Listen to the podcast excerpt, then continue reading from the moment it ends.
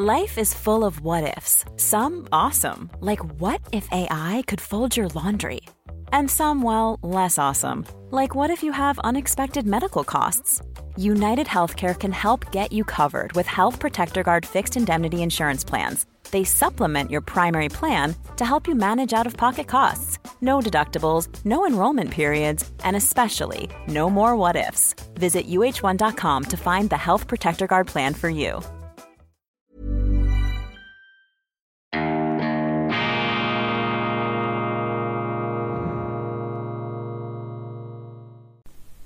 Grüezi miteinander. Einen wunderschönen guten Morgen, meine sehr verehrten Damen und Herren aus nah und fern. Ich darf Sie herzlichst begrüßen, wieder einmal aus dem grenzübergreifend bekannten, weltberühmten Studio 1 der reinen Vernunft bei Weltwoche Daily, die andere Sicht, unabhängig, kritisch, gut gelaunt am Freitag, dem 13. Mai 2022. Aber keine Angst, die unheilvoll belastete Zahlenmagie spielt keine Rolle.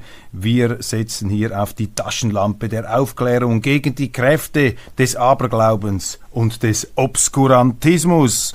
Frankreichs Präsident Emmanuel Macron ventiliert die Idee einer europäischen Konföderation, einer Art EU-Light. Und mit dieser EU-Light möchte er auch Staaten wie beispielsweise die Ukraine, Moldau oder Georgien einbetten, eintopfen in den westlichen Orbit.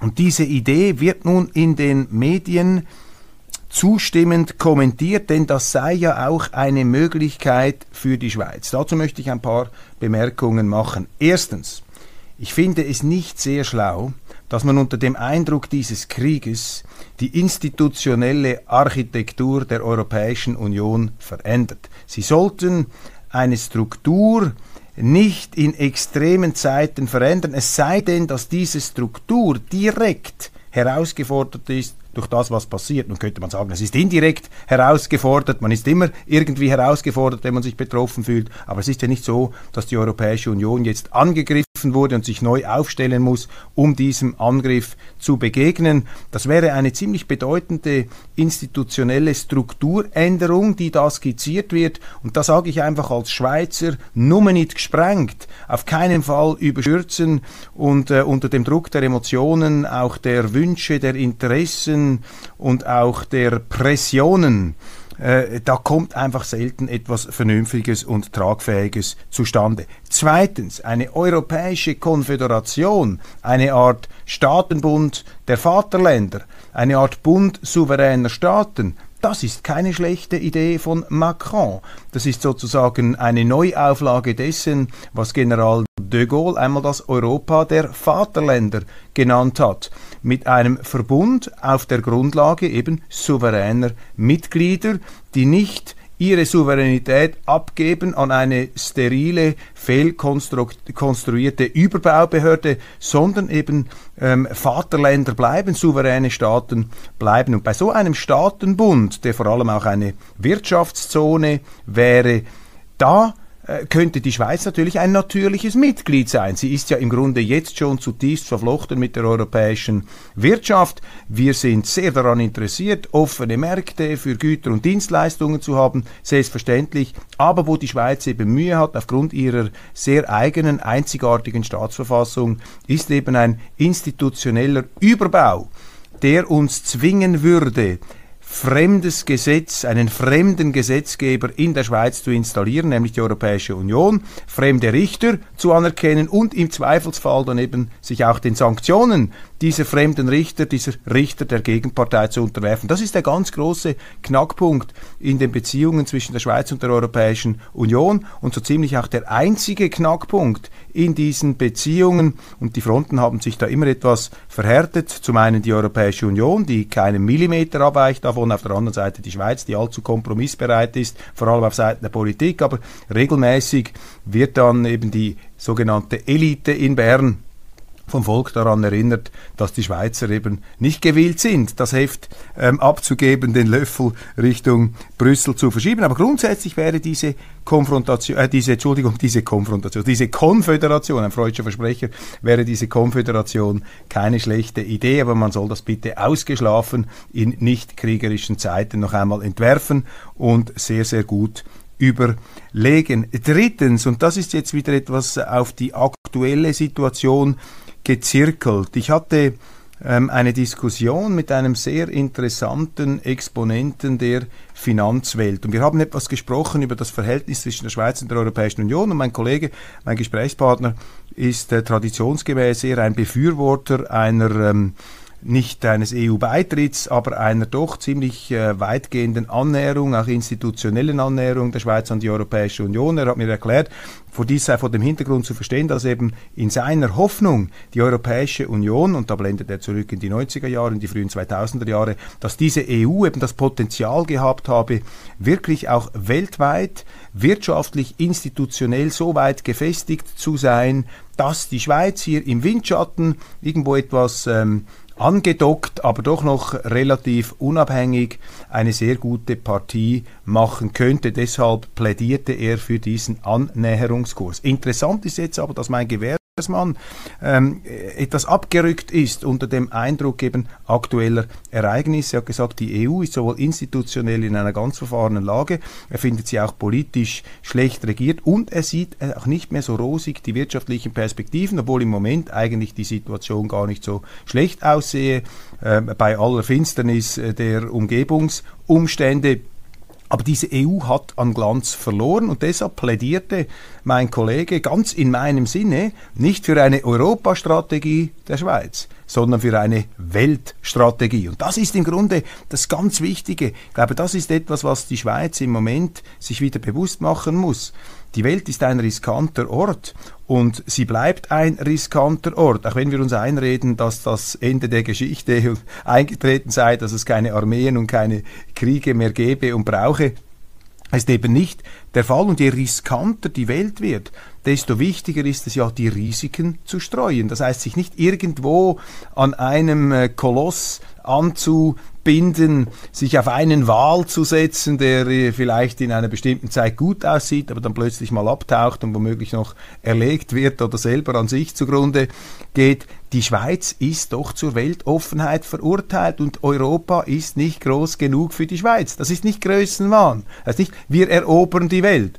Wir versuchen die Welt zu beglücken mit interessanten Dienstleistungen, mit interessanten Produkten und auch mit guten diplomatischen Diensten, das schon, aber mehr aus der Sicht des Dienstleisters, nicht hier des, äh, des Eroberers und Dominators, um Himmels Willen. Das ist nicht die Situation der Schweiz. Also die Weltoffenheit ist für die Schweiz eine nach wie vor zentrale die entscheidende Orientierungsperspektive. Und ich habe mich sehr gefreut, dass ich mit, mit meinem Kollegen, wir haben uns schon länger nicht mehr gesehen, er ist da sehr gut vernetzt, auch auf der internationalen Bühne, dass wir unsere früheren Differenzen in diesem Punkt interessanterweise beilegen konnten. Und ich bilde mir ein, dass sich da unsere Sicht etwas angenähert hat, und zwar etwas an dem Pol oder in dieser Mitte, in der ich mich zu befinden glaube. Also die Weltoffenheit der Schweiz hier auch als neutrales Land, das mit niemandem Streit anfängt, sich eben auch nicht an Wirtschaftskriegen beteiligt, sich nicht an der rassistischen Verfolgung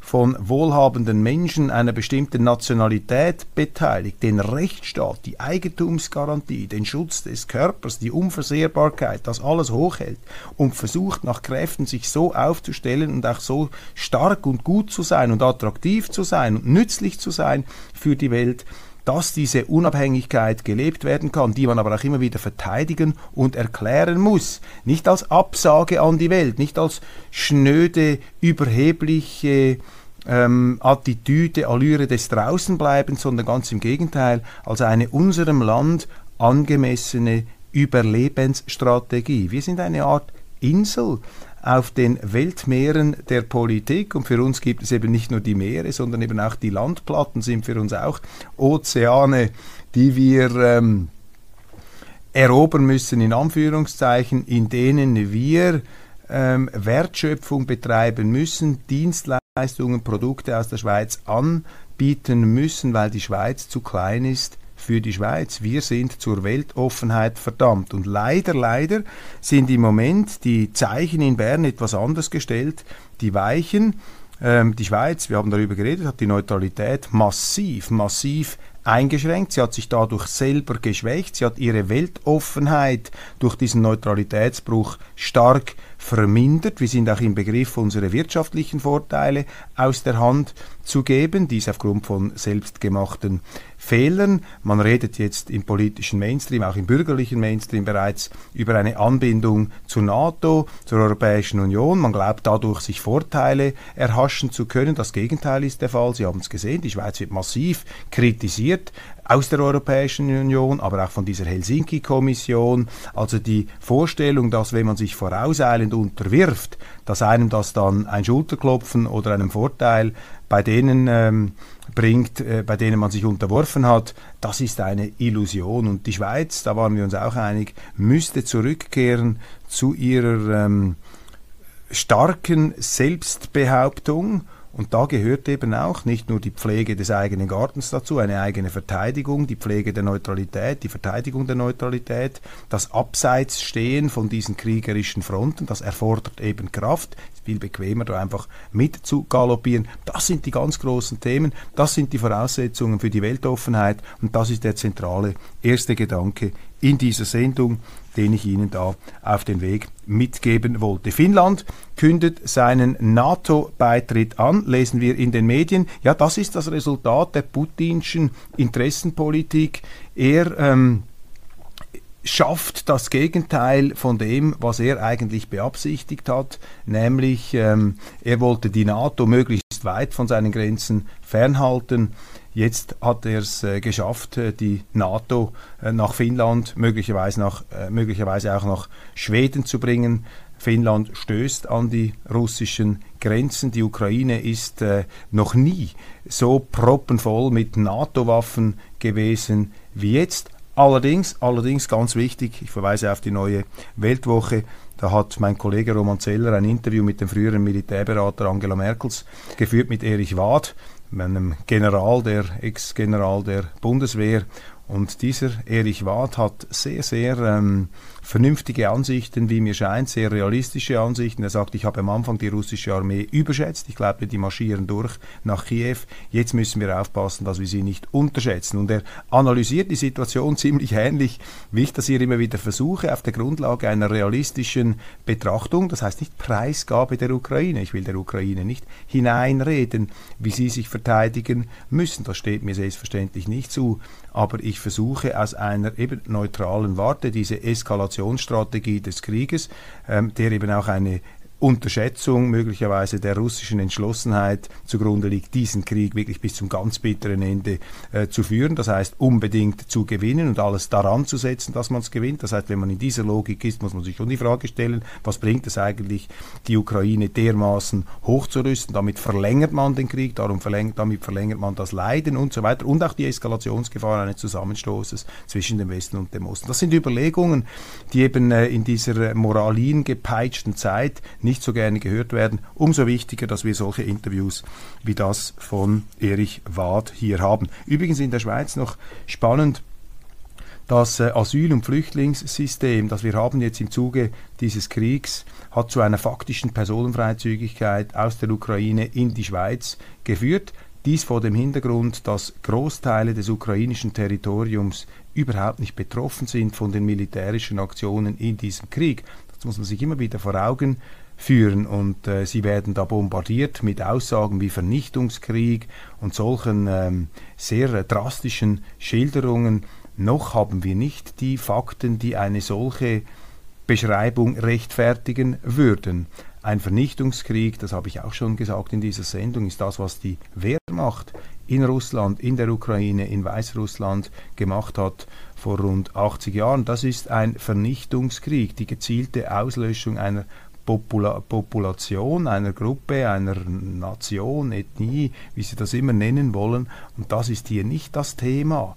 Man könnte sogar argumentieren, dass das zögerliche Vorgehen der Russen, so wie es scheint, sicher eine Folge der extrem aufmunitionierten, vom Westen aufmunitionierten Gegenwehr der Ukrainer ist, aber möglicherweise, wir kennen ja nicht die Befehlskette bzw. die Befehle äh, der russischen Führung, möglicherweise ist äh, auch dieses zähe dieses zähe Vorgehen Ausdruck der Tatsache, dass eben die Russen nicht so vorgehen wie die Amerikaner, die mit ihren Flugzeugen, mit ihren Flotten, mit ihren Clusterbomben, mit ihren Präzisionsbomben, die leider eben nicht ganz so präzis sind, wie man das gerne hätte, die einfach zuerst mal alles flach machen äh, und äh, auch unbesehen ziviler Opfer und dann einfach ihre Truppen reinschicken. Die Russen machen es umgekehrt, die gehen mit den Truppen zuerst rein um auch die Zahl der zivilen Opfer tief zu halten. Natürlich gibt es immer wieder zivile Opfer, aber man muss hier einfach diese Unterscheidungen treffen können. Aber eben, es gibt da draußen so viele Leute, wenn man mit denen über das spricht, dann ist die äh, moralische Empörung ganz, ganz äh,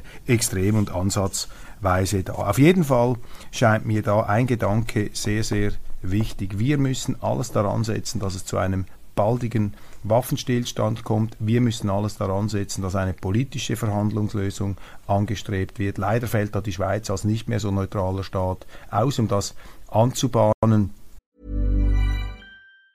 There's never been a faster or easier way to start your weight loss journey than with PlushCare. PlushCare accepts most insurance plans and gives you online access to board-certified physicians who can prescribe FDA-approved weight loss medications like Wigovi and Zepbound for those who qualify. Take charge of your health and speak with a board certified physician about a weight loss plan that's right for you. Get started today at plushcare.com slash weight loss. That's plushcare.com slash weight loss. Plushcare.com slash weight loss. Life is full of awesome what ifs and some not so much, like unexpected medical costs. That's why United Healthcare provides Health Protector Guard fixed indemnity insurance plans to supplement your primary plan and help manage out of pocket costs. Learn more at uh1.com. Denn jeder Tag, den dieser Krieg andauert, erhöht das Risiko, dass die NATO und die Russen aus irgendwelchen Gründen zusammenprallen. Zweitens, je länger dieser Krieg dauert und sollte wirklich das vom Westen scheinbar angestrebte Ziel erreicht werden, dass man die Russen da über eine Klippe stoßen kann, dass man sie in die Enge treiben kann, dann wird es ganz gefährlich. Je hoffnungsloser oder je schlechter es für die, ich muss es so sagen, je schlechter es für die Russen läuft, desto gefährlicher wird dieser Krieg. Denn Putin hat es immer wieder unterstrichen, sagt, das ist eine existenzielle Bedrohung, wenn hier die NATO sich durchsetzt auf der Ukraine. Sein Krieg kann als eine Art auch Verzweiflungsschlag gewertet werden quasi aus der Einsicht heraus, dass er auf politisch, halbkriegerisch, bürgerkriegsähnlichem Weg die ähm, Ukraine nicht äh, aus der NATO heraushebeln kann, aus dieser Entwicklung, aus dieser Gravitationszone, aus diesem Magnetfeld. Und deshalb hat er sich gesagt, ich bin auch schon bald 70 Jahre und gehe da rein. Das ist eine reine Interpretation, eine Möglichkeit. Ich kann ihm auch nicht ins Hirn hineinschauen. Aber wir müssen uns immer fragen, auch von unserer Seite, was sind die Interessen und was sind die Gefahren. Auf jeden Fall, Putin hat sicherlich nicht das erreicht, was er wollte. Er hat möglicherweise, und das ist eben auch typisch für Invasoren, die neigen dazu, sich selber zu überschätzen, er hat sicherlich unterschätzt, dass die NATO derart zusammensteht, hat vielleicht auch die Entschlossenheit der Amerikaner unterschätzt, hat gedacht, Joe Biden, dieser Mann, der fast schon am Rollator gehen muss, ich übertreibe jetzt, ich nehme etwas hier die überhebliche Perspektive ein, um mich, um zu versuchen, diesen Blick hier ähm, etwas zu veranschaulichen. Ja, man hat das vielleicht etwas leichtfertig getan und dachte, man könnte das handstreichartig lösen. Dieses Problem, das ist jetzt nicht so. Putin hat den Westen zusammengeschweißt, er hat die Europäische Union zusammengeschweißt, er hat die Europäische Union und Amerika zusammengeschweißt und er hat eben auch die NATO wieder nach vorne gebracht und die NATO auch vergrößert. Das können nicht, das können nicht die äh, gewünschten Ziele des Kreml-Herrschers gewesen sein. Trotz allem, trotz allem die EU, Europa, ist ein Verlierer dieses Kriegs. Wir sind faktisch jetzt in einem, ja, fast schon Untertanenstatus der Amerikaner. Wir sind jetzt energiemäßig total abhängig von den Amerikanern. Man nabelt sich ab von den Russen, das heißt, man hat keine Alternativen mehr. Ähm, wir sind quasi der geopolitische Außenposten der Vereinigten Staaten. Und auch vor diesem Hintergrund, dass diese EU nun wirklich da voll hinein magnetisiert wird in dieses amerikanische Feld, muss sich die Schweiz eben ihrer Weltoffenheit besinnen. Die SVP taumelt von einem Präsidenten zum nächsten. Der relativ unbekannte Dominik Ledergerber wird der vierte Präsident der Zürcher Kantonalpartei nach sechs Jahren. Das ist kein gutes Zeichen. Es ist in den Medien jetzt breit abgehandelt worden. Benjamin Fischer, der äh, brillante Rhetoriker und äh, sehr junge, ein politisches Großtalent, der die, äh, das die SVP Zürich jetzt geleitet hat, er hat sich zurückgezogen aufgrund des Aufwands. Er muss ja auch noch seine Existenz als Berufsmann aufbauen. Junger Familienvater, das wird natürlich hämisch begleitet. Äh, ich kann da jetzt mich nicht äh, ähm, äh, extensiv darüber äußern, weil ich ja selber Mitglied dieser Partei bin, der SVP Zürich, aber ich kann vielleicht hier eine andere Facette einbringen, die sonst niemand einbringt, kein anderer Journalist. Und äh, wir haben solche Geschichten früher auch schon gemacht, als ich selber noch nicht in der Politik war. Die SVP Zürich ist ein absolutes politisches Phänomen. Das sehen Sie nur schon daran, wie intensiv über diese SVP Zürich berichtet wird. Und diese SVP Zürich hat eben einmal die Schweizer Politlandschaft fundamental umgepflügt und verändert. Ich meine, die gibt es schon lange, die gibt es seit 1917, die ist sozusagen am Vorabend der russischen Revolution, ist die Zürcher Gewerbe- und äh, Bürger- und Gewerbepartei gegründet worden, der Vorläufer der SVP. Und die hat sich ja dann äh, gehalten und äh, auch immer so mehr schlecht, äh, mehr gut, mehr recht als schlecht äh, in den Wahlen, in den, Ungar in den, in den Ranglisten da auch sehr gut positioniert, aber Ende der 70er Jahre gab es eine große Krise. Dann ist eben ein gewisser Christoph Blocher äh, dazugekommen, hat in einer Wahl gewonnen, wurde Präsident dieser Kantonalsektion der SVP, wie die Partei damals schon hieß, und hat mit seinem Organisationstalent, mit seiner Energie und auch mit seiner visionären politischen Kraft diese Partei von neun Prozentchen, so etwas hatte sie damals, auf über 30 Prozent gebracht und nicht als Eintagsfliege, wie wir das immer wieder mal gesehen haben, auch in anderen Ländern, wo das mal hochgeht und dann wieder runter und die charismatischen Führer etc., die da fiebrig sich die Türklinke in die Hand geben. Nein, er hat da ein beständiges, auch ein erstaunlich stabiles Gebilde geschaffen mit einer sehr breiten, entgegen den medialen Aussagen, sehr breiten personellen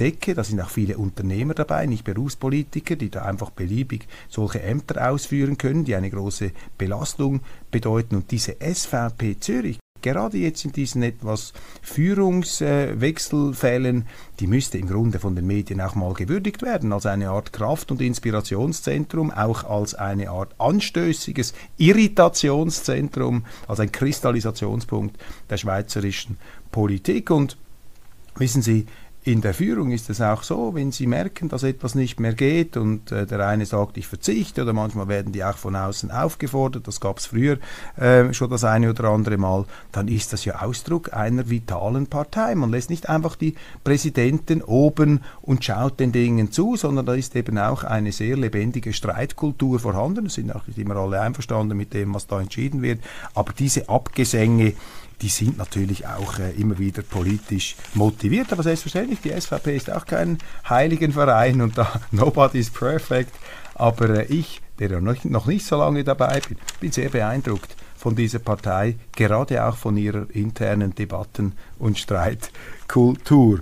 Ja, was haben wir äh, sonst noch? Was sind da die großen äh, Themen? Ja, äh, hier SVP, SVP auf allen Kanälen. Dann der Schriftsteller Jonas Lüscher, der jedes Jahr einen bedeutenden Preis gewinnt, immer in so etwas verschatteten Bildarrangements zu sehen ist, der Romancier und Zeitkritiker er arbeitet sich jetzt natürlich an was wohl ab? An der schweizerischen Neutralität. Das ist ein Klassiker. Der Schweizer Intellektuelle und die Neutralität, das ist keine Liebesgeschichte.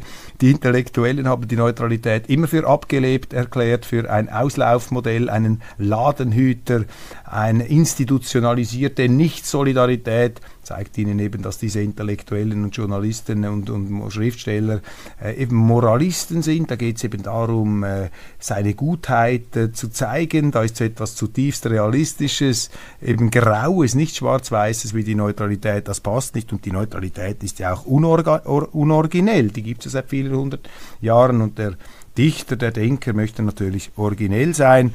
Aber ähm, die merken gar nicht, wie unoriginell diese Kritik an der Neutralität ist, die können Sie im Prinzip alle 30, 40 Jahren wieder nachlesen, kommt immer wieder das Gleiche, aber zum Glück haben die Schweizer da doch festgehalten. Dann interessant, im Blick. Ich habe das ja angesprochen, die Armeedebatte mit der grünen Mariona Schlatter. Ich habe gesagt, ein kleines, ich zünde ein kleines Kerzchen an für Mariona Schlatter. Diese Kritik von bürgerlicher Seite an der grünen Nationalrätin, die teile ich überhaupt nicht. Man hat ihr vorgeworfen, sie sei keine Expertin, also soll sie im übertragenen Sinn den Mund halten, da nichts zu sagen, ähm, weil du da nicht rauskommst. Falsch. Das ist eben die Demokratie, das die Herrschaft der Nicht-Experten und dieser Expertenkult, diese Expertokratie, diese Technokratie, das ist eben nicht die Schweiz und die Leser des Blicks sehen es wie ich, die sehen es wie Weltwoche Daily.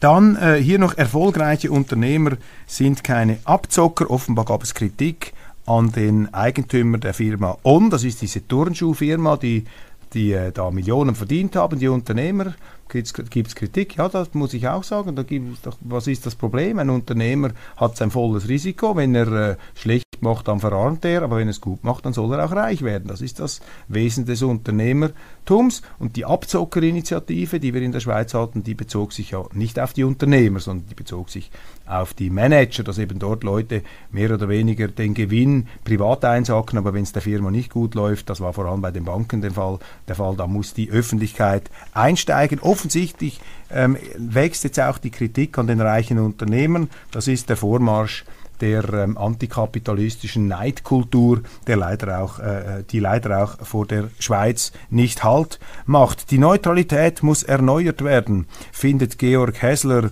äh, in der NZZ, ja eben er auch in den äh, Fahrwassern des Jonas Lüscher. Nein, die Neutralität muss nicht erneuert werden. Die Neutralität muss integral wiederhergestellt werden, damit die Schweiz ihre ähm, dem Kleinstaat angemessene Sicherheitspolitik verfolgen kann, damit eben die Wohlfahrt und die Sicherheit unserer Bürger gewährleistet ist und dass die Schweiz auch die Nützlichkeit beweisen kann als weißer Fleck auf der Landkarte, wo man in kriegerischen Zeiten die Kampfhähne zusammenbringen kann, um dort wieder ein Gespräch zu starten. Ja, das sind die News. Hier noch vielleicht ganz kurz aus den Tickern. Ähm, die ähm, aktuellen Ereignisse. Noch ganz interessant dass da der frühere Bundesrat Kaspar Villiger, der Finanzminister, auch Wehrminister, ehemaliger Verwaltungsratspräsident der ähm, UBS einen großen Artikel im Feuilleton geschrieben hat über die neue Weltordnung. Und er beschreibt da eine Art kalter Krieg. Auf der einen Seite die Demokratien, dazwischen Hybridstaaten und dann die Autokratien. Und da werde sich die Welt trennen in eine Art äh, Lagerdenken, wie wir das schon einmal gehabt hatten und die Schweiz müsse sich da in diesen Lagern klar den Demokratien zuordnen, also auch Abgesang auf die Neutralität von einem früheren, wie er sich selber bezeichnet, Gralshüter der Neutralität. Ja, das ist äh, sehr, sehr schade. Jetzt in diesen Gefühlsstürmen leidet eben die äh, Vernunft und leidet auch die Prinzipientreue.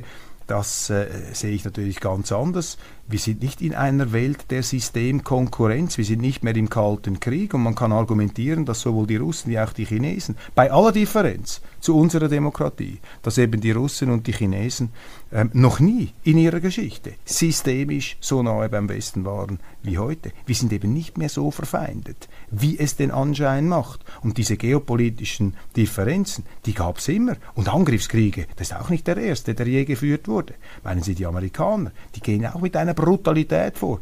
Darüber schreibt übrigens in der neuen Weltwoche Oskar Lafontaine, der profilierte frühere SPD- und Linkspolitiker, einen sehr äh, guten, brillant geschriebenen Artikel, der zum Nachdenken anregt und äh, ich weigere, ich verweigere mich hier diesem neuen Lagerdenken und ich bedauere, dass nun auch Kaspar Villiger, der äh, Doyen der äh, FDP und äh, regelmäßige Autor der NZZ, dass der jetzt auch in dieses Horn stößt. Meine Damen und Herren, damit sind wir am Ende unserer Sendezeit angelangt. Ich verweise auf Servus TV, dort habe ich gestern an einer Diskussion teilgenommen in Wien und ich verweise auf Gottfried Locher, unseren Theologen, der am Samstag 18 Uhr sein neues Wort zum Sonntag spricht, immer wieder eine ewige Weisheit der Bibel von ihm theologisch interpretiert, auch für Nichtgläubige, für nicht religiöse Menschen. Das ist eine Schatzkammer der Menschheit, auch der Kultur, der Bildung.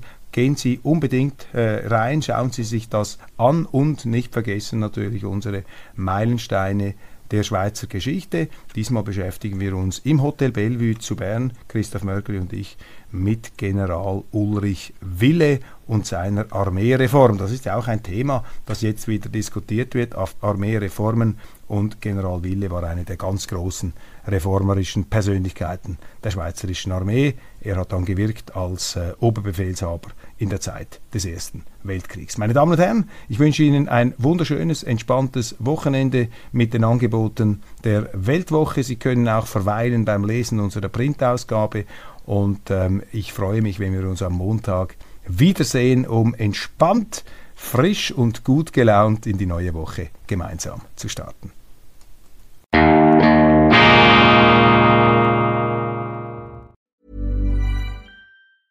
Hey, it's Danny Pellegrino from Everything Iconic. Ready to upgrade your style game without blowing your budget? Check out Quince. They've got all the good stuff shirts and polos, activewear, and fine leather goods, all at 50 to 80% less than other high end brands. And the best part? They're all about safe, ethical, and responsible manufacturing. Get that luxury vibe without the luxury price tag. Hit up quince.com slash upgrade for free shipping and 365 day returns on your next order. That's quince.com slash upgrade.